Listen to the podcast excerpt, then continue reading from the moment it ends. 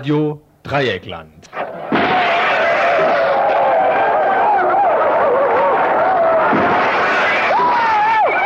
Tagesinfo.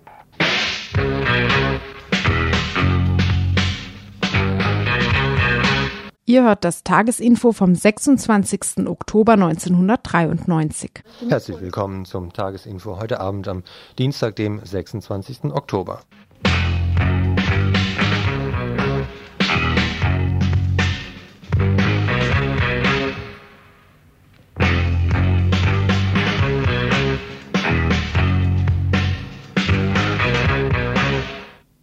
Stellen wir euch doch zum Beginn der Sendung gleich mal die Themen vor. Es wird beginnen mit ausländischen Frauen in Freiburg. Wir stellen vor eine Studie im Auftrag des Ausländer- und Ausländerinnenbeirates von Virginia Gamara de Lang und Carmen Giesin. Von ihnen wurde diese Studie erstellt.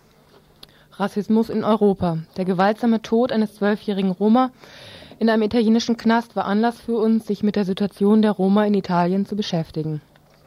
Thema Nummer drei. El Salvador. Die Friedensverhandlungen erwecken große Hoffnung, doch die Umsetzung macht Stück für Stück weiterhin Schwierigkeiten. Zum Stand der salvadorensischen Landreform ein etwas längerer Beitrag. Und dann Thema Nummer vier. Nationalismus in der Ukraine.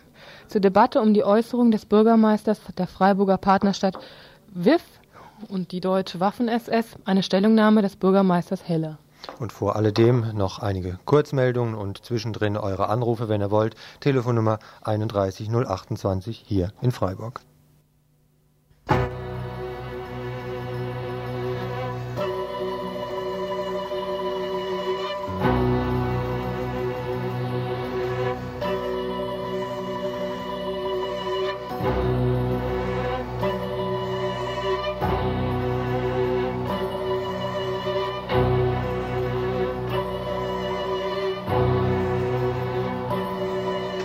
Den Stadtkämmerern der Stadt Freiburg gelingt es derzeit offensichtlich nicht mehr, ihre Finanzen geregelt zu kriegen. Aktuell steht nun die Schließung von drei Schwimmbädern an, um überhaupt noch um die Runden zu kommen.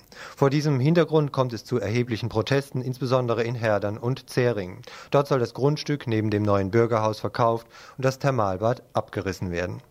Von Seiten der Stadtverwaltung wird argumentiert, dass Bewohner und Bewohnerinnen der beiden Nordstadtteile auf andere Schwimmbäder ausweichen sollten, auch ins Glottertal oder nach Merzhausen. Diese Ansicht teilen SPD und CDU, aber auch die für das Thema zuständige Grünen-Vertreterin Freund Mölbert. Einzig Inge Tritz von der linken Liste sowie Rolf Asal von der ÖDP sind gegen die Schließung. Vor derartigen Einschnitten ist bereits vor Jahren bei der Diskussion um das Freiburger Kongresszentrum KTS gewarnt worden. Ganz konkret war es schon damals um das Bürgerhaus in Zähringen gegangen. Schon damals hatte der Stadtteilverein Einschnitte in diesem Bereich befürchtet.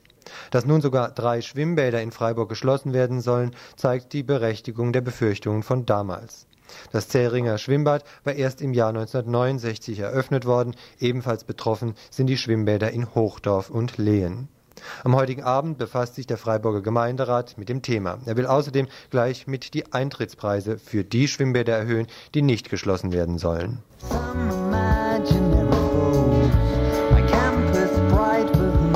Some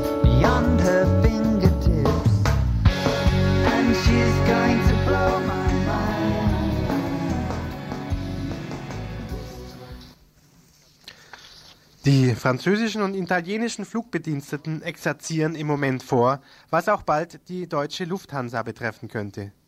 Widerstand gegen Umstrukturierungen im europäischen Luftverkehr mit der letztlichen Konsequenz von Arbeitsplatzabbau und Entlassungen. Obwohl die französische Fluglinie Air France den Streikenden ihren Präsidenten opferte, Bernard Attali trat als Generaldirektor zurück, weiteten die Angestellten ihre Streiks noch weiter aus. Auf den Pariser Flughäfen geht nichts mehr. Weder der neue Direktor Christian Blanc, ehemals Pariser Metro-Direktor, der eine Politik des Dialogs versprochen hatte, noch der massive und bekannt brutale Einsatz der polizeilichen Sondereinheiten CAS konnten die Kollegen und Kolleginnen des Bodenpersonals davon abhalten, jegliche Air France-Flüge von und nach Paris und die meisten Flüge der Landeplätze von Nizza, Marseille und Toulouse zu verhindern. Ausgewechselt wurde auch der Chef der innerfranzösischen Fluglinie Air Inter. 70 Millionen Francs täglich kostet der Streik für Air France, nicht gerechnet den Ausfall der Flughafen Flughafengebühren. Dies scheinen sich die Damen und Herren der Regierung Balladur leisten zu können. Trotz oder gerade wegen eines horrenden Defizits. Arbeitsplatzabbau und Entlassungen sind daher nach wie vor die einzigen Zauberworte, die ihnen einfallen. Oder wie es der unternehmerinnenfreundliche Figaro formuliert, Air France ist in Lebensgefahr und kann sich den Luxus einer Verzögerung bei den Entlassungen nicht leisten. 1,5 Milliarden Francs und 4000 Arbeitsplätze sollten daher nach dem jetzt offensichtlich verworfenen Sanierungsplan eingespart werden. Die Entlassungen sollen nun sozial abgefedert werden. Sogenannte trockene Entlassungen soll es nicht mehr geben, die Arbeitsplätze aber sollen nach dem Willen der französischen Regierung weg.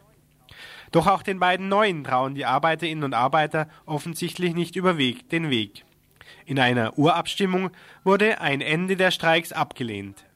Nach dem Bodenpersonal solidarisierte sich nun auch das Bordpersonal und die Pariser Flughafenbetriebe mit der Streikbewegung. Und nachdem der Streik von beiden Seiten mit ziemlicher Militanz geführt wurde, verlangen die Gewerkschaften nun zusätzlich auch den Verzicht auf Sanktionen und Gehaltsabzüge.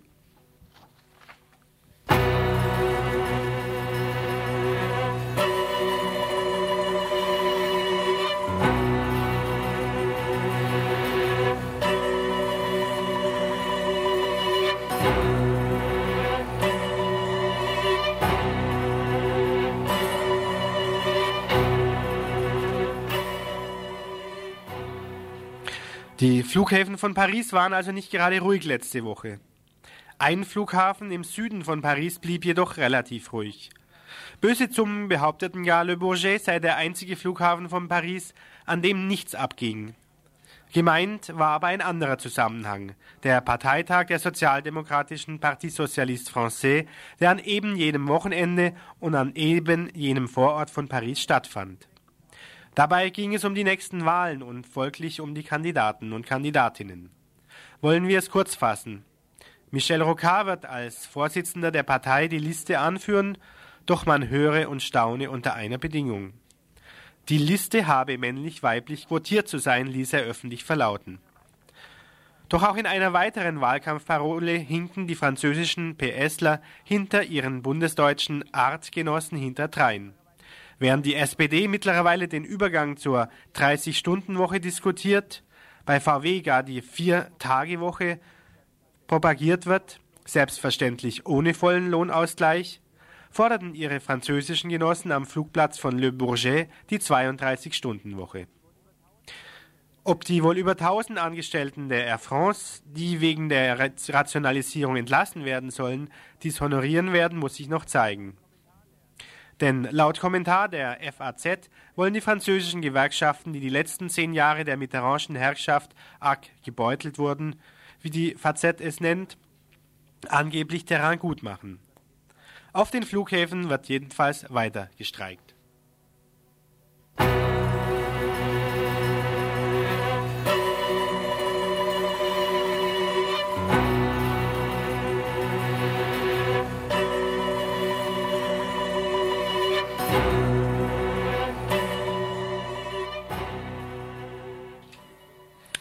Montag früh in Lörrach. Ein Kellerbrand in einem Wohn- und Geschäftshaus der Gebau Süd reißt die 44 Bewohnerinnen aus ihren Betten.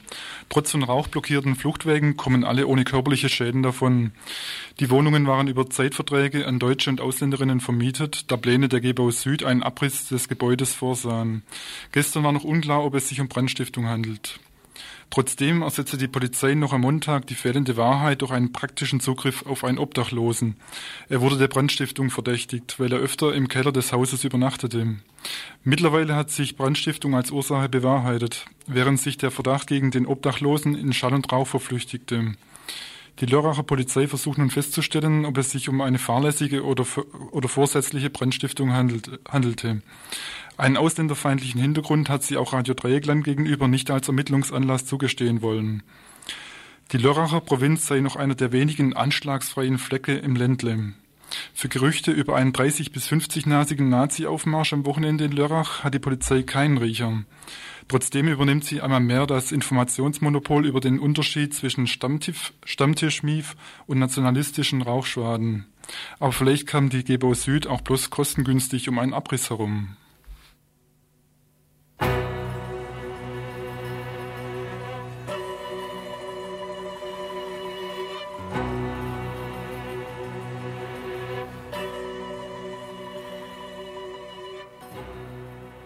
Ihr hört das Tagesinfo vom 26. Oktober 1993.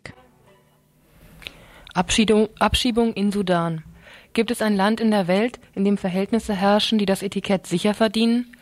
Die Quizfrage würde der für die deutsche Sicherheit zuständige Bundesgrenzschutz im Falle der, des Sudans mit Ja beantworten.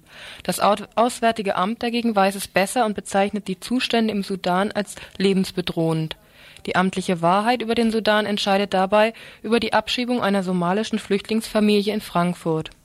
Ihre Anwältin hat die für heute durch den Bundesgrenzschutz anvisierte Abschiebung durch einen Abänderungsantrag vor dem Verwaltungsgericht zu verhindern versucht, nachdem sie den Vermerk des Auswärtigen Amtes ins Spiel bringen konnte. Darin wäre auch von Amts wegen erbracht, dass der Sudan kein sicheres Drittland darstellt aber der Bundesgrenzschutz kann noch ein anderes Argument ins sudanische Feld führen, nämlich die Tatsache, dass sich die Flüchtlingsfamilie am Frankfurter Flughafen auf sogenanntem Ex sogenannten exterritorialen Gebiet aufhält. Danach befände sich die Familie nämlich unter der Hoheit des sogenannten Flughafenverfahrens, wonach an der deutschen Grenze etwa über die Abschiebung in ein angeblich sicheres Drittland entscheiden werden kann Delikat an der Angelegenheit ist dabei der Krankenhausaufenthalt der schwangeren Frau in Frankfurt. Durch einen WGS-Beamten an der Seite ihres Krankenbettes wird dabei versucht, den Status des exterritorialen Gebietes auf das Frankfurter Krankenhaus auszuweiten. Die Anwältin befürchtet indes, dass selbst die Anerkennung der de facto Einreise ihrer Mandatin, die inzwischen ihr Kind verloren hatte, noch nicht, von einer, noch nicht vor einer Abschiebung schützt. Der dann folgende Lageraufenthalt würde für nichts garantieren. Selbst wenn die hessische Landesregierung aus humanitären Gründen ein Bleiberecht aussprechen würde.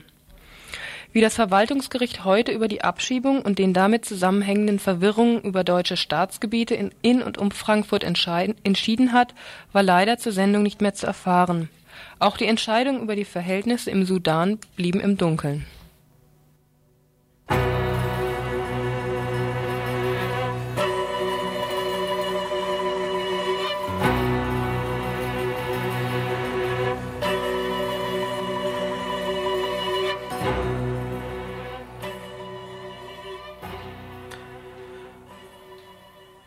Folgender Hilferuf erreichte uns heute Nachmittag aus Iparalde, dem nördlichen, im französischen Staat gelegenen Baskenland, dem schönen Adur-Städtchen Bayonne.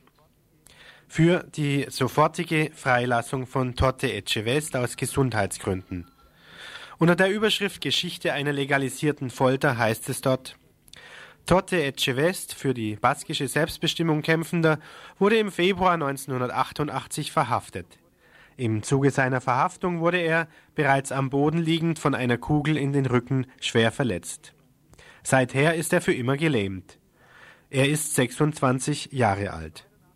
Im Juni 1989 wurde er aufgrund von medizinischen Gutachten freigelassen, die durch den Untersuchungsrichter angeordnet worden waren und die Unvereinbarkeit seines Gesundheitszustandes mit der medizinischen Ausstattung im Gefängnis belegte. Er wog damals, als er aus der Haft entlassen wurde, 45 Kilo bei einer Körpergröße von 1,75 Meter. Nach Monaten der Krankenhauspflege fand er ein empfindliches Gleichgewicht wieder. Er musste dort auch mehrere Operationen über sich ergehen lassen, um die Druckstellenentzündungen zu heilen, die er sich in der Haft zugezogen hatte, und um einen notwendigen künstlichen Darmausgang zu setzen. Er war gezwungen, sich wöchentlichen Gesundheitskontrollen zu unterziehen und bedurfte täglicher Behandlung. Am 17. Mai letzten Jahres nun wurde er in Fresnes, einem Knast bei Paris, wieder in Haft genommen, um Strafen aus früheren Verurteilungen abzusitzen. Doch seine Haftbedingungen sind alarmierend. Die laufende Behandlung wurde sofort nach seiner Verhaftung brutal eingestellt.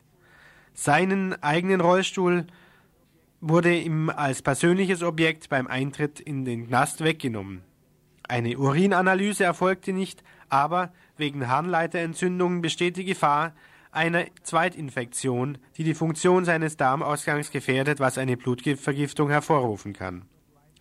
Vorsorgemaßnahmen, um weitere offene Druckstellen zu verhindern, wurden nicht getroffen, was das Infektionsrisiko noch vergrößert. Die Ernährung ist seinem Zustand nicht angepasst. Ein Rehabilitationstraining findet nicht oder nur in völlig ungenügendem Maße statt, was ihm die Möglichkeit nimmt, die notwendige körperliche Verfassung aufrechtzuerhalten, um seine Behinderung zu meistern. Nach vier Monaten Haft hat er zwölf Kilogramm an Gewicht verloren und leidet an Ohnmachtsanfällen, die bewirken, dass er öfters aus dem Rollstuhl fällt. Soweit, um nur einige Anzeichen zu erwähnen, die außerhalb jeglichen medizinischen Untersuchung wahrnehmbar sind.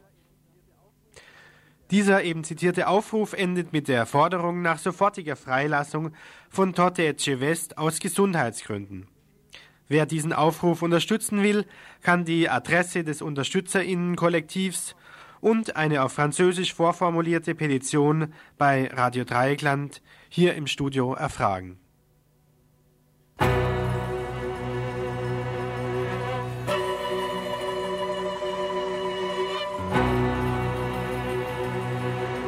Soweit unsere Kurzmeldung. Jetzt noch ein paar Takte Trenner und dann geht's los mit unserem ersten Beitrag zum Thema ausländische Frauen in Freiburg.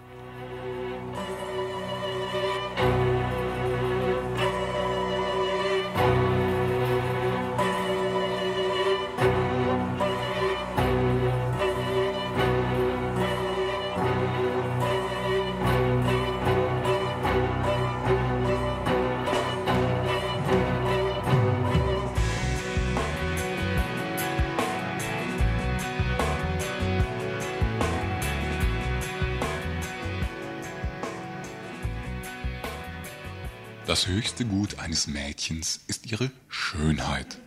Das höchste Gut einer Frau ist ihr Schweigen. Dieses Sprichwort aus Süditalien findet sich in einer knapp 90-seitigen Broschüre zur Situation ausländischer Frauen in Freiburg, die diese Woche der Öffentlichkeit vorgestellt wurde. Es klingt wie ein männliches Motto, mit dem der Mantel des Schweigens über das andere Geschlecht gelegt wird. Die Frau hat nicht nur mundtot zu sein, ihr wird vom Mann, der nie um eine Antwort verlegen ist, auch noch eingeredet, was sie eigentlich ist, stumm. Gerade ausländische Frauen leben häufig isoliert in Haushalt und Familie. Die Öffentlichkeit ist die Bühne für den Mann. Das deutsche Recht erlaubt dem Mann sogar die totale Kontrolle über den Raum der Frau. Wird eine binationale Ehe in den ersten vier Jahren geschieden, dann droht der Frau die Ausweisung. Eine gesetzliche Rausschmissgarantie für den Mann. Er kann entscheiden, wo sich der Körper der Frau hinbewegen darf.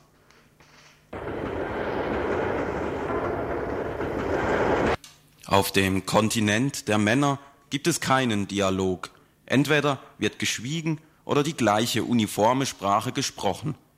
So wie ein Radiosender nur ausspuckt und damit keinen Einspruch mehr zulässt, so kann sich der Mann letztlich auf seinen Schwanz zurückziehen, der auch keinen Einspruch erlaubt. Kommen ausländische Frauen auf diesen Kontinent, dann haben sie es doppelt schwer. Sie befinden sich oft in einer Übergangsphase, stehen unter dem Druck eines Rollenwandels. Ausländische Männer dürften diesen Druck ganz anders erfahren als Frauen. Männer haben viel stärker den öffentlichen Raum für sich. Sie dominieren die Lebendigkeit dieses Raumes. Sie kontrollieren auch das Prinzip dieser Lebendigkeit, den gegenseitigen Austausch, den Raum der Gespräche, der Blicke, der Kleidung, die Hinterzimmer, wo gespielt wird, oder Männer sich zu verschwörerischen Schulterschlüssen verbrüdern, mehr oder weniger lautstark, da wo sie endgültig den Mut verlieren, unter sich vielleicht einen Kuss wandern zu lassen. Frauen haben keinen Raum in dieser Breite. Sie sind im öffentlichen Austausch oft unsichtbar, gerade wenn sie mit sich einen Rollenwandel durchmachen müssen. Was von ihnen existiert, sind Bilder, meistens Bilder der Rückständigkeit und Beschränktheit, etwa von der Türkin mit dem Kopftuch, die an der Kasse ihr Kind zum Dolmetschen vorschicken muss.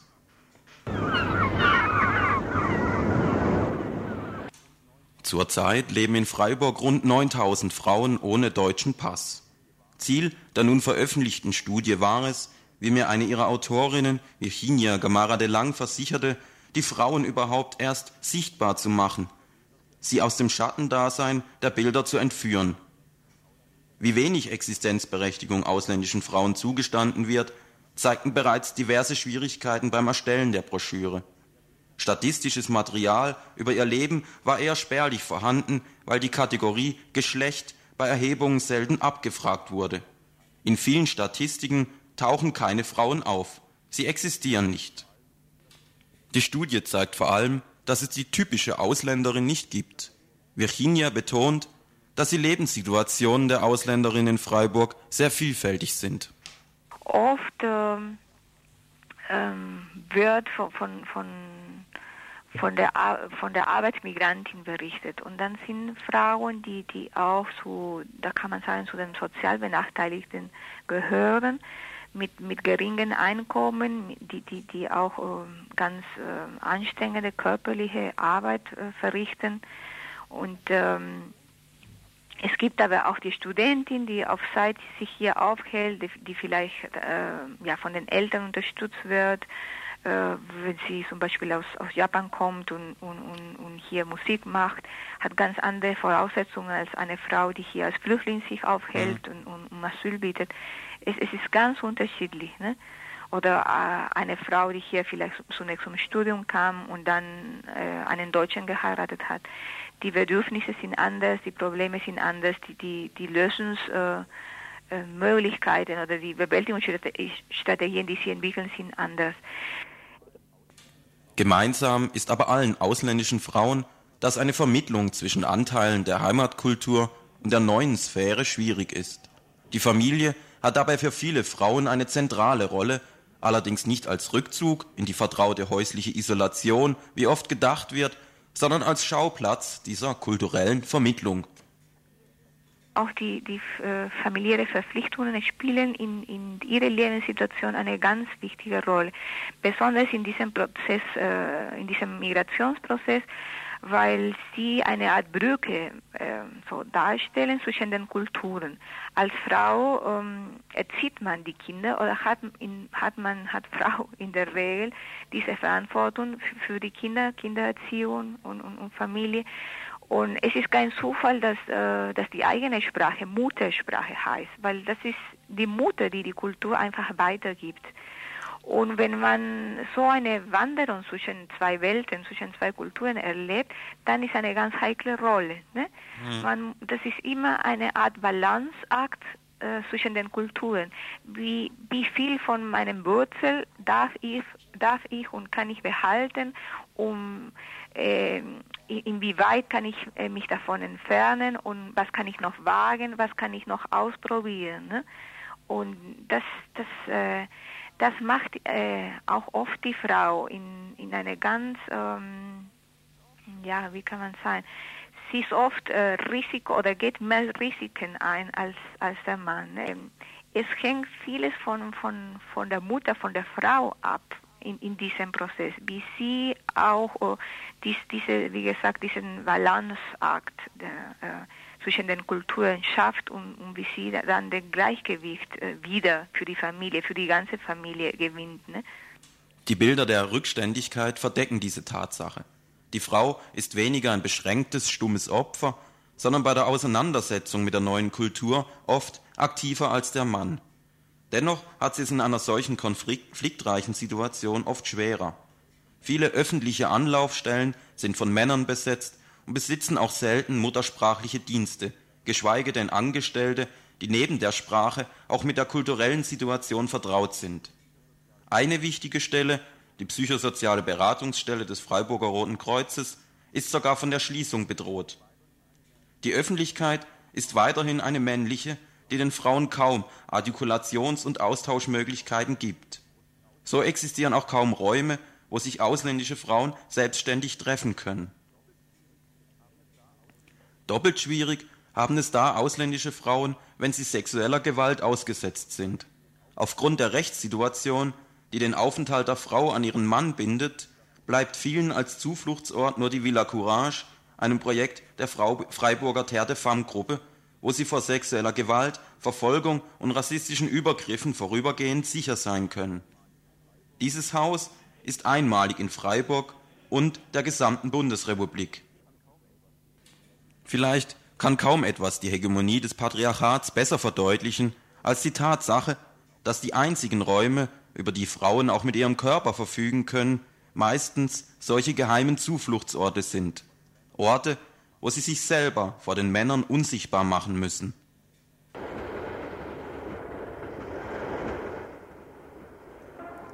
Wenn es eine Gemeinsamkeit zwischen Patriarchat und dem Nationalstaat gibt, dann ist es die Logik des Schwanzes. Es darf keinen Einspruch geben, keine Erwiderung, nur die Bereitschaft, sich einzulassen, sich einfach hinzulegen. Keinen Dialog also, nicht die Herausforderung durch das Fremde. Schon gar nicht zum Beispiel in der Sexualität. Das Gegenüber darf kein Eigenleben führen, es muss schweigen, als Frau im Patriarchat und als Fremde im Nationalstaat. Ansonsten folgt die Keule der Unterdrückung und die Pflege durch Sozialarbeiterinnen.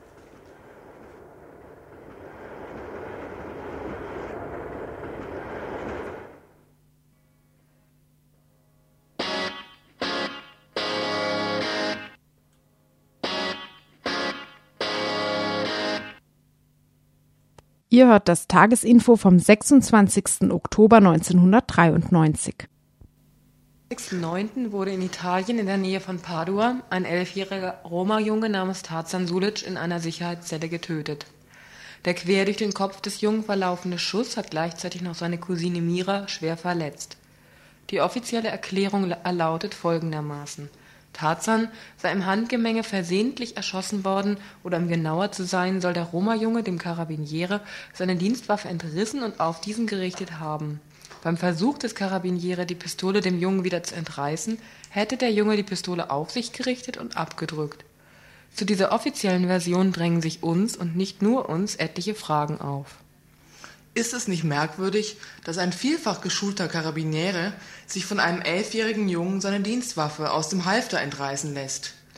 Wie kommt es, dass der Karabiniere die Pistole dem elfjährigen Tarzan nur in der Weise wegnehmen kann, dass der Junge dabei umkommt? Wieso konnte der Lauf in dem angeblichen stattgefundenen Handgemenge nicht ins Leere, stattdessen aber an die Schläfe des Jungen gerichtet werden? Wieso sollte der Junge die Pistole auf sich richten und abdrücken? Der offiziellen Version widersprechen zudem die Aussagen der schwer verletzten Mira, die bei dem Vorfall zugegen war. Diese sagt aus, dass der Karabiniere hereingekommen sei und den Lauf der Pistole an die Schläfe des Jungen gesetzt habe. Dann sei der Schuss abgegangen. Sollte es denn so gewesen sein, dass der Karabiniere mit gezogener Pistole hereingekommen ist, um Tarzan einzuschüchtern, und dann habe sich unglückseligerweise ein Schuss gelöst? Eine merkwürdige Praxis gegenüber Kindern. Außerdem wurde in der gerichtsmedizinischen Untersuchung herausgefunden, dass die Schusslinie schräg von oben nach unten durch den Kopf verlaufen ist.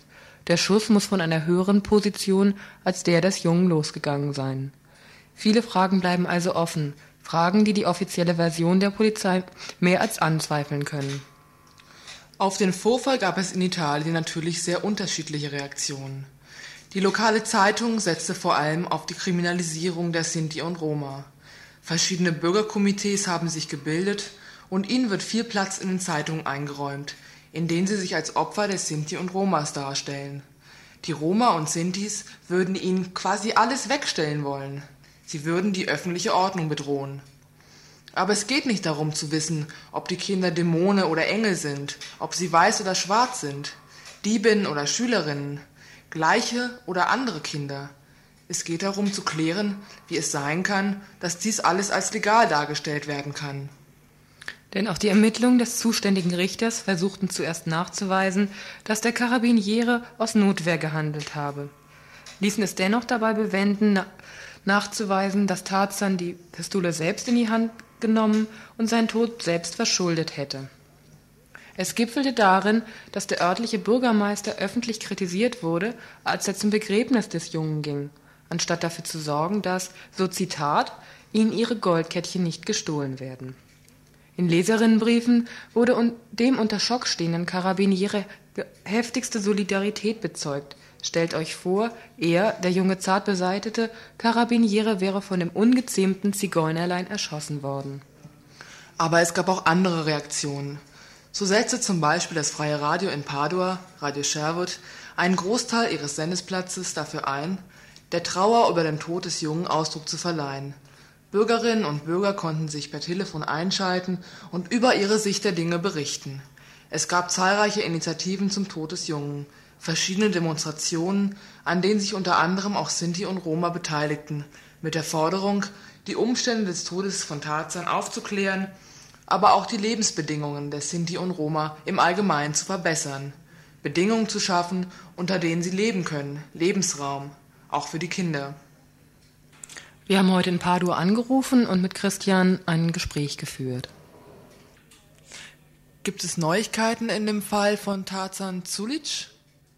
Der Gegenermittlungsausschuss, dem sich in der Zwischenzeit zahlreiche Organisationen angeschlossen haben, hat äh, an sich bis anhin sehr wenig erreicht.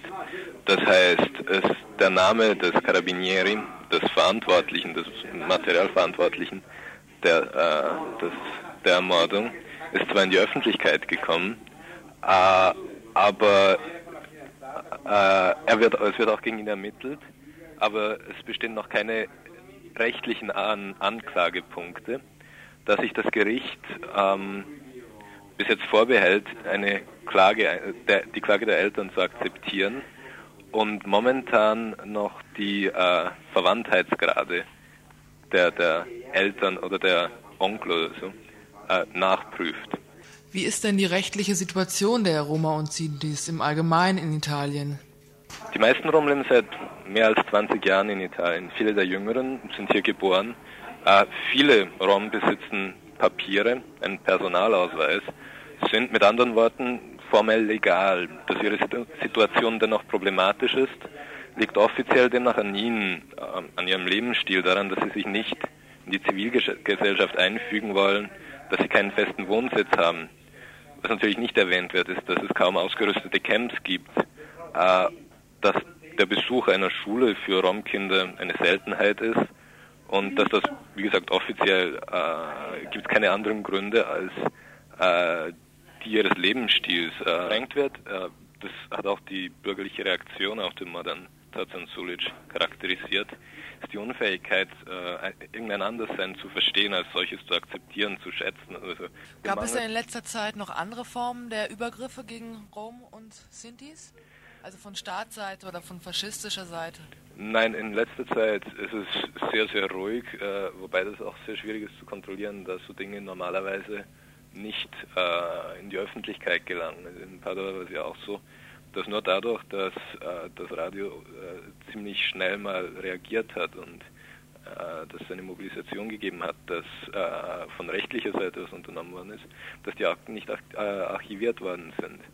Weil, ich meine, am Anfang war es so, da hieß es, äh, der Untersuchungsrichter Capellari meinte, ja, es sei halt ein tragischer Unfall und das wär's und ja, Punkt. Mehr oder weniger. Aber es ist schon häufiger vorgekommen in Italien, dass ich erinnere mich, dass zum Beispiel auch in der Nähe von Padua die äh, Rom und Sintis, die hatten, da, hatten sich da halt niedergelassen, vertrieben worden sind. ja, ich meine, das, das, ist halt so alltäglich, dass ja. das äh, nicht mehr richtig äh, zur Kenntnis genommen wird. Mhm. Ich meine, ich weiß nicht, wir haben uns mit äh, dem Zigeunerhilfswerk unterhalten und wir haben uns dann auch noch mit äh, jugendlichen Zigeunern unterhalten, also mit Rom-Kindern oder Sinti-Kindern, die die Schule besucht haben. Und die haben uns erzählt, äh, welche Arten von Diskrimination äh, sie durchleiden mussten, mehr oder weniger. Also da war zum Beispiel äh, ein Mädchen, das ging hier zur Schule und äh, die wurde jeden Tag zwangsgewaschen, bevor sie zur Schule kam. Äh, wurde, sie wurde jeden Tag gezwungen, Kleider zu wechseln. Und äh, das sind halt, wie gesagt, so äh, Alltagsrassismen mehr oder weniger, mhm. die äh, Norm setzen, die normal sind, die sich niemand kümmert. Und das geht natürlich weiterhin so voran, weil Roms sind einfach identifizierbar. Sie haben einen leicht kriminalisierbaren Lebensstil. Sie sind äh, eine der, wie gesagt, äh, einfacher beschuldigbaren Randgruppen unserer Gesellschaft. Vielen Dank für das Interview an Christian aus Padua.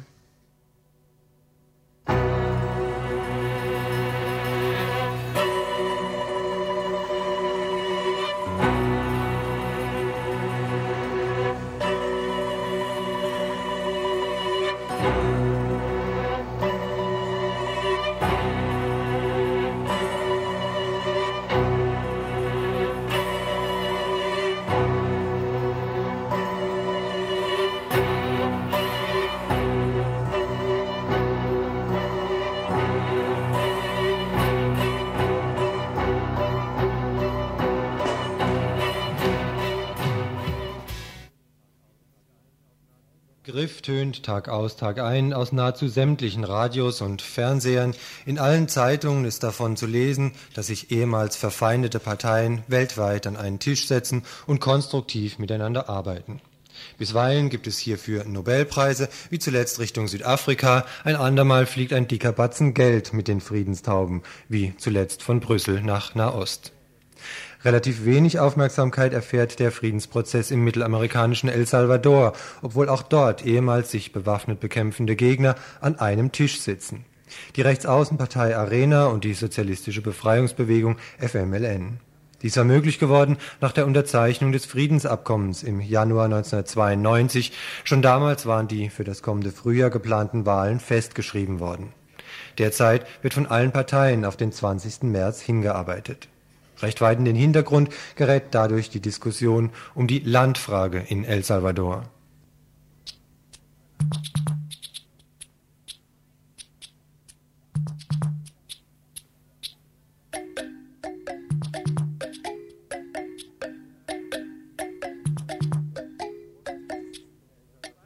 Der wichtigste Grund für den Krieg in El Salvador war die ungerechte Landverteilung, die spätestens mit dem Kaffeeboom Ende letzten Jahrhunderts die große Mehrheit der Bevölkerung sozial und ökonomisch an den Rand drückte. Für den Kaffeeanbau wurden immer größere fruchtbare Ländereien in den höher gelegenen Bergregionen und immer mehr Saisonarbeiter und Arbeiterinnen benötigt 1881 wurde deshalb das indianische Gemeindeland, der Kollektivbesitz der indigenen Bevölkerung, per Dekret enteignet die nun landlosen Kleinbauern wurden zu Tagelöhnerinnen und Wanderarbeitenden auf den so entstandenen großen Kaffeelatifundien. Auf der anderen Seite entstand eine kleine Kaffee-Oligarchie, die auf der Basis von sage und schreibe 14 Familien im ganzen Land sämtliche entscheidenden Bereiche El Salvadors kontrollierte. Jeder Versuch, diese Herrschaft zugunsten demokratischerer Strukturen zu brechen, wurde in den kommenden 100 Jahren niedergeschlagen beispielsweise der Volksaufstand von 1932. In seiner Folge starben mehr als 30.000 Menschen. Ende der 60er Jahre entstanden deshalb verschiedenste, auch bewaffnet kämpfende Organisationen, die ganz zentral eine Landreform forderten. 1980 schlossen sie sich zur Befreiungsfront FMLN zusammen, benannt nach dem 1932 ermordeten Führer der kommunistischen Partei Farabundo Martí.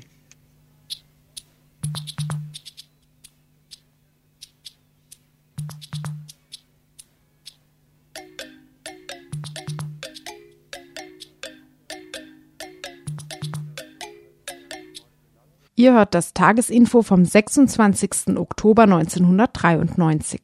Die in El Salvador immer wieder geforderte Landreform sollte in drei Phasen ablaufen. Zuerst sollten alle Flächen mit mehr als 500 Hektar Fläche enteignet werden und zur Viehzucht, aber auch zum Anbau anderer für den Export vorgesehener Produkte dienen. In den folgenden Phasen sollten auch Großgrundbesitzer mit geringerem Flächeneigentum enteignet werden. Ihre Flächen sollten Kooperativen und Kleinbauern und Bäuerinnen zugeschrieben werden. Schon die Phase 2 wurde allerdings nie umgesetzt. Sie hätte die Macht der Kaffeeoligarchie ernsthaft bedroht und deshalb wurde 1983 die Obergrenze von Großgrundbesitz von 100 Hektar auf 245 Hektar angehoben. Hierzu Tillmann vom Freiburger Mittelamerika-Komitee. Es geht in diesen Verhandlungen eben gerade darum, die Landreform oder das Landreformgesetz von 1979 und 80 äh, in die Tat umzusetzen, also die Enteignung von Großgrundbesitz und Überschreibung an Kooperativen oder an, also auch an Kooperativen jetzt von Leuten, die in der FMLN gekämpft haben. Und äh, diese Verhandlungen werden von der Regierung systematisch boykottiert. Äh, das heißt, dass viele Länder im Moment von Kooperativen bebaut werden, von ehemaligen FMLN-Kämpfern und Kämpferinnen, von Bauern äh, und Bäuerinnen, die auch ohne in der FMLN zu sein, diese Ländereien bearbeitet haben, ohne dass diese Ländereien ihnen gehören. Das heißt, sie haben keine rechtliche Basis, auf der sie zum Beispiel Kredite beantragen können. Sie haben keine äh, Sicherheiten Und äh, das bedeutet, dass für die ökonomische Planung von solchen Kooperativen oder Kleinbetrieben eigentlich äh, ja, keine, keine Basis vorhanden ist, auf der sie äh, langfristig planen können. Und das Problem wird sich in absehbarer Zeit wahrscheinlich nicht lösen. Die Folgen kann man vielleicht ein bisschen in Nicaragua absehen, wo das ja zu extremen Konflikten geführt hat. Insofern ist es ein für die bisherige Entwicklung kritisches Resümee, dass von knapp 50.000 Salvadorianern und Salvadorianerinnen nur ein gutes Zehntel, rund 7.000 Menschen Land erhalten haben. Selbst die Legalität der bislang übertragenen Titel ist nach wie vor juristisch nicht abgesichert. Grund für die Landarbeitendengewerkschaft ANTA, eine aktuell laufende Kampagne von Landbesetzungen zu beginnen, um die im Friedensvertrag zwischen Guerilla und Regierung versprochene Agrarreform durchzusetzen.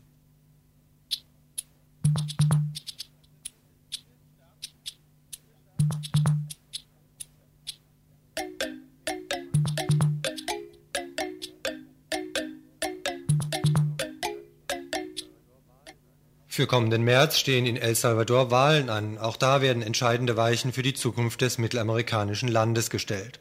Zwar versuchen die ehemaligen Machthaber rund um die Rechtsaußenpartei Arena alles, um eine gerechtere Aufteilung der Landfläche zu verhindern, etwa in Gestalt der offiziellen Kreditrahmenrichtlinien für Hausbau, aber auch den Erwerb von Produktionsmitteln. Diese Richtlinien sehen so aus, dass entsprechende Kredite sich nur bei optimalen Produktions- bzw. Ernteerträgen und entsprechenden Marktpreisen zurückzahlen lassen. Da dies kaum mehrheitlich der Fall sein wird, besteht die Gefahr, dass via Pfändung durch die Bank oder Zwangsverkauf die neuen Landbesitzer und Besitzerinnen ihr Land erneut verlieren Harte Bandagen werden also für parlamentarische Auseinandersetzungen ab nächstem Jahr abzulegen sein. Kein Wunder also, dass recht gebannt auf die Wahlen und ihre Vorbereitungen geblickt wird. Der wichtigste Hintergrund ist sicher, dass, äh, dass die ersten Wahlen sind, die nicht in der Zeit äh, des Bürgerkriegs stattfinden. Dass es die ersten Wahlen sind, die unter UNO-Kontrolle stattfinden werden und die ersten Wahlen, in der die Befreiungsorganisation, die FMLN, offiziell als Partei antritt. Äh, Vielleicht sollte man aber zur Bedeutung der Wahlen auch noch einiges Einschränkendes sagen. Also die früheren Wahlen, auch in den 80er Jahren, waren gekennzeichnet durch äh, Wahlbetrug, der in großem Maße durchgeführt wurde. Und auch die Wahlen jetzt äh, werden durchaus unter diesem Aspekt zu betrachten sein. Allerdings wird der Wahlbetrug nicht äh, am Wahltag im März 1994 stattfinden, sondern er findet im Grunde jetzt schon statt. Also er findet statt über die Wahlregister, die aufgestellt werden müssen, also wo alle äh, wahlberechtigten Menschen in El Salvador sich einschreiben müssen und die, der Ablauf dieser Erstellung von den Wahlregistern läuft so, dass viele gerade FMLN-Mitglieder oder Sympathisanten keine Möglichkeit haben, sich einzuschreiben aus technischen Gründen, dass sie zum Beispiel an ihren Geburtsort fahren müssen. äh, und dort ein Beamter sitzt, der ihnen sagt, dass Papiere fehlen. Das bedeutet für viele mehrmals im Land hin und her zu fahren, wofür das Geld nicht da ist und wofür die Zeit nicht da ist. Äh, über ähnliche Schikanen wird eben die Einschreibung gerade der Leute, die äh, vielleicht am ehesten das Wahlklientel der FMLN oder der linken Parteien sind, deutlich eingeschränkt.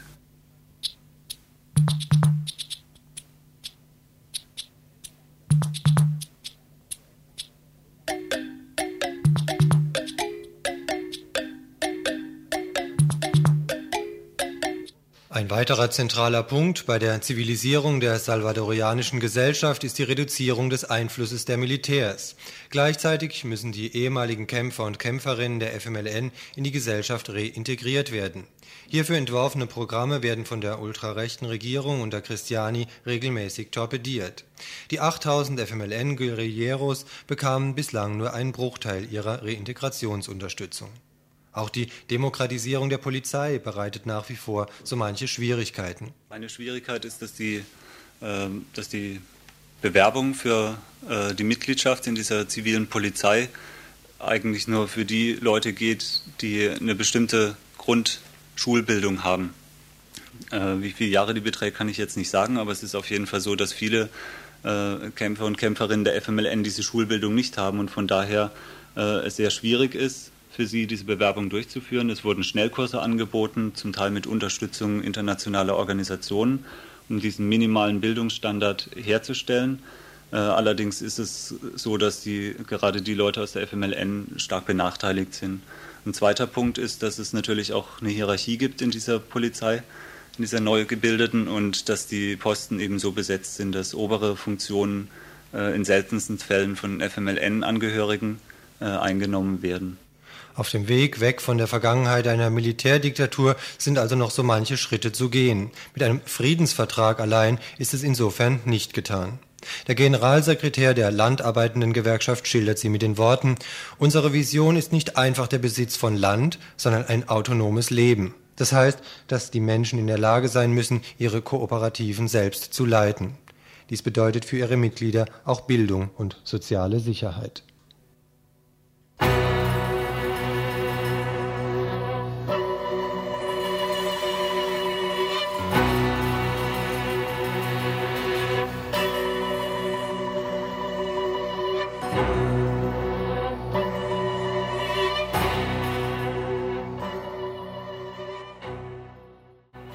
Lviv liegt in der Ukraine.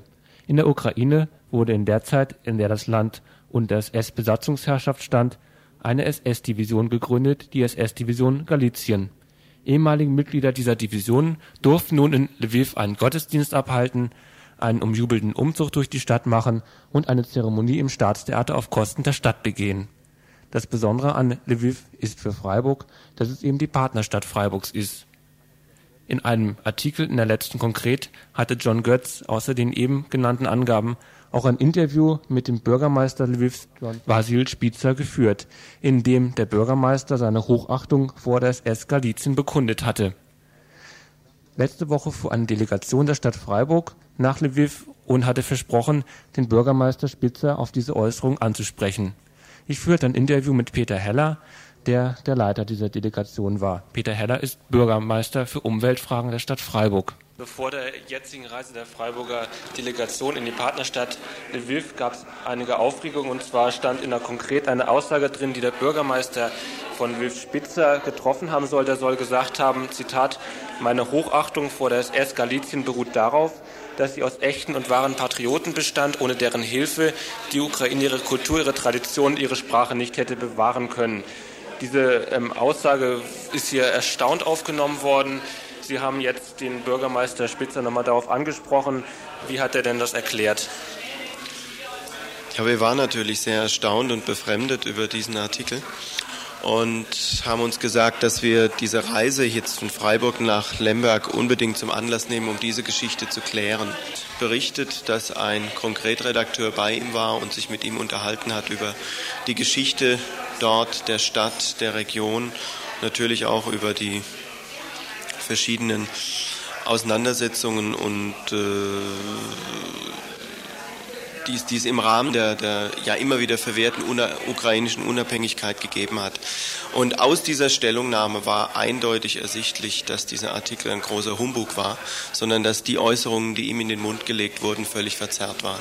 Hitzer hat sich nicht nur eindeutig von seinen Äußerungen distanziert, von den Äußerungen distanziert, die in diesem Artikel ihm in den Mund gelegt wurden, sondern er hat mit seiner Präsenz auch bei der Veranstaltung dieses Kongresses, der ja getragen war von jüdischen Wissenschaftlern, von der jüdischen Gemeinde in Lviv, gezeigt, dass also überhaupt keine Rede davon sein kann, dass er dort dezidiert rassistische Positionen vertreten wird.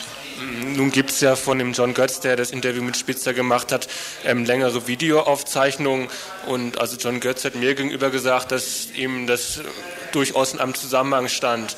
Also es handelt sich wohl doch um einen Widerruf, den Spitzer gemacht hat. Ihm ist es also das Thema jetzt zu heiß geworden. Weiß, weiß ich nicht, ich kenne diesen Video nicht. Ich kann nur sagen, was Spitzer uns gesagt hat, uns auch nicht gescheut hat, dort in die laufenden Mikrofone zu sagen wir sind aus diesem Gespräch mit Spitzer nicht mit dem Gefühl weggegangen, dass ähm, er jetzt großen Anlass gehabt hätte, hier irgendwelche bekenntnishaften Widerrufe zu machen, sondern er war selbst betroffen davon und hat es auch zum Ausdruck gebracht, dass ihm das, was er dort gesagt hat, so ausgelegt wurde in dem Artikel. Aber nun ist es ja nicht unbedingt so überraschend, sondern es, es gibt ja nun wirklich in Osteuropa gerade unter diesem neu entstehenden Nationalismus also ganz verschiedene Möglichkeiten, diesen auszufüllen. Und eine Möglichkeit besteht ja darin, sich eben auf die schlechteste Tradition des Nationalismus zu berufen, die eben mit dem deutschen Faschismus wiederum zusammenhing. Also kam das so überraschend jetzt? Nein, natürlich nicht. Und natürlich gibt es auch rechtsextremistische Strömungen in der Ukraine, das ist klar. Das ist, ist uns auch offen berichtet worden. Und im Rahmen der, der, dieser nationalistischen Wendung dort, die natürlich eine historische Durchgangsphase sein wird, vielleicht auch sein muss, wird es auch Kräfte geben, gibt es auch Kräfte, die das politisch auf die Tagesordnung bringen. Für uns war ja wichtig zu sehen, ob diese Kräfte praktisch bis in die Spitze des Rathauses sich fortsetzen. Andererseits, wenn man sich die politischen Turbulenzen dort anschaut und jetzt als deutsche Delegation dahin fährt, mit den Ereignissen von Mölln bis Solingen im eigenen Land im Rücken, ist natürlich die Frage, ob das hier angemessen ist, die Klappe allzu weit aufzureißen. Denn in Lviv und der westlichen Ukraine hat es in den letzten Monaten nicht einen einzigen tätlichen Übergriff gegeben, der rassistisch motiviert gewesen wäre. Das sieht in Deutschland ja momentan ein bisschen anders aus soweit die doch eher abwehrende und nicht gerade zur Klarheit beitragende Stellungnahme des Freiburger Umweltbürgermeisters Peter Heller. In einem Gespräch mit Walter Mossmann, Journalist, und Thomas Held, der sich historisch mit diesem Gebiet beschäftigt hat, erscheint es aber doch mir angemessen, einige Fragen zu stellen und die Sache nicht so einfach auf sich beruhen zu lassen. Es gibt sicherlich in der Ukraine und in Lviv neue Tendenzen des Nationalismus, die sehr beherrschend sind. Die Entwicklung dieses Nationalismus scheint aber unklar zu sein. In der Zeitschrift Konkret wurde nun darauf verwiesen, dass die Geschichte in Osteuropa eben eine völkische nationalistische Geschichte war. Historisch geprägt durch einen wüsten Antisemitismus, durch Pogrome und so weiter. Dem gegenüber war natürlich der Sozialismus sowjetischer Prägung humanistisch beziehungsweise besser, da er ja die faschistischen Tendenzen bekämpft hat der osteuropäische völkische Nationalismus brutalisierte sich noch eben in seinem Bündnis mit dem NS-Staat. Ein Großteil der KZ-Wachmannschaften bestand eben aus Ukrainern. Die Aussage des Bürgermeisters von Lviv Spitzers wäre damit eine Anknüpfung an eben diesen völkischen, mit dem Faschismus verbundenen Nationalismus. Eine andere Sicht der Dinge haben Walter Mossmann und Thomas Held. Sie verweisen darauf, dass kein vorstellendes Urteil gefällt werden darf, und dass man auch nicht ungenau mit deutschen Kategorien draufgehen könne. Thomas Held sagte RDL gegenüber, dass sich natürlich heute in der Ukraine niemand um ein positives Verhältnis zum Nationalismus drücken könne. Allerdings sei auch bedenken, zu bedenken, dass in der Zeit der Sowjetunion gar keine Aufarbeitung der Geschichte um den NS-Faschismus bzw. Mit, mit der Kollaboration erfolgt sei. Speziell überhaupt nicht aufgearbeitet sei auch die Vernichtung der Juden in der Ukraine. Anstatt also den Antisemitismus aufzuarbeiten, habe eine Verlängerung antisemitischer Stereotype im Antizionismus stattgefunden. Durch die Städtepartnerschaft werde also die ukrainische Vergangenheit erst bewusst gemacht, denn die erwähnte Feier, ähm, bei der auch Spitze anwesend war, die an ein Konzentrationslager erinnerte, war eben gerade von Freiburg angeregt worden. Es bleiben aber trotzdem Fragen, wenn man an die Position der Freiburger denkt, sowohl der städtischen Delegation als auch die der ähm, eher link, links eingestellten Besucher und Besucherinnen.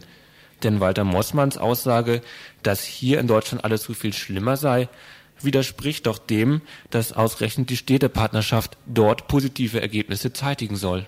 Und die quasi schuldbekennende Aussage Peter Hellers, hier gebe es doch viel mehr Brandanschläge in Deutschland, ähm, erscheint mir doch so zu sein, dass sie einiges zu entschuldigen meint.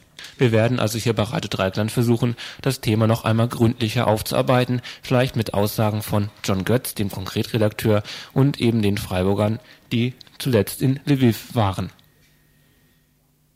Ihr hört das Tagesinfo vom 26. Oktober 1993.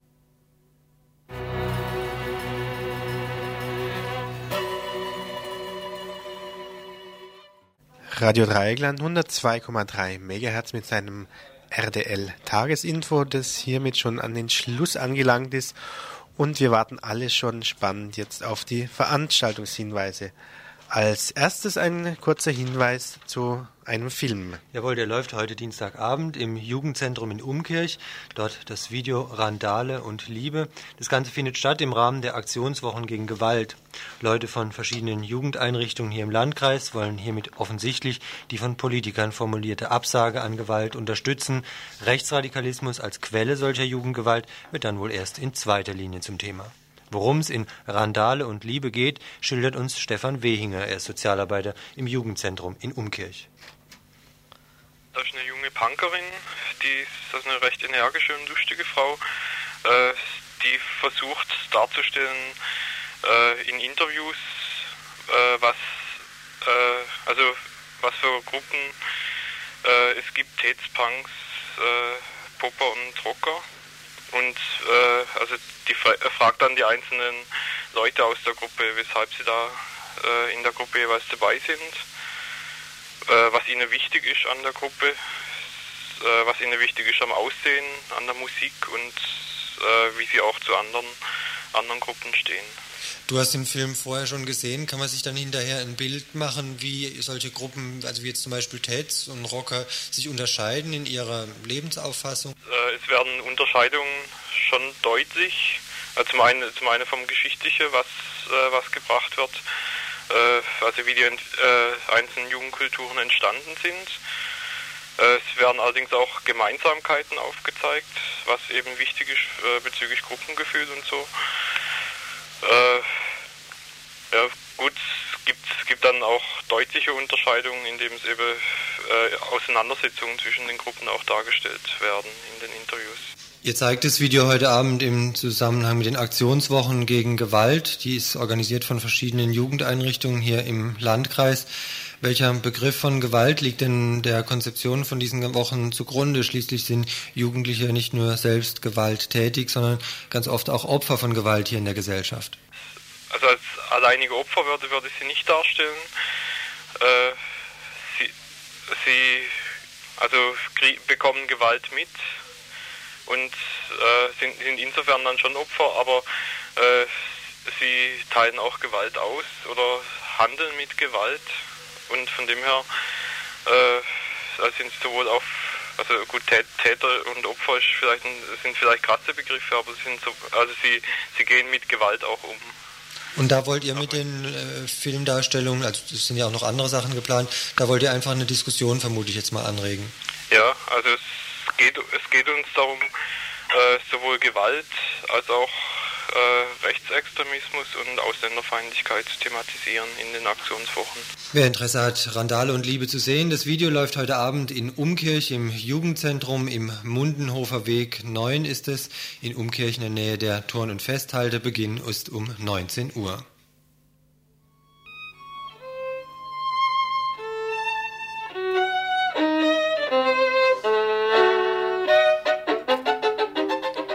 Im Jos Fritz Café heute Abend ein Vortrag von Elfriede Müller, die Aufstandspartei als Ordnungsfaktor, die Bolschewiki in der russischen Revolution um 20 Uhr in der Wilhelmstraße 15. Ja, und ebenfalls heute Abend um 19.30 Uhr im Kaffeeraum der Fabrik im ersten OG im Hauptgebäude in der Habsburger Straße 9 in Freiburg das Männercafé. Und zwar heute zum zweiten Mal bereits das Männerkulturcafé. Das soll es künftig jeden vierten Dienstag im Monat geben mit Musik, Literatur, Film, Kaffee und Kuchen. Um 19.30 Uhr also in der Habsburger Straße 9, erstes OG im Hauptgebäude. Dann im Waldsee, Öl des Südens, A Cappella Vokalensemble, Waldsee 84 um 20 Uhr.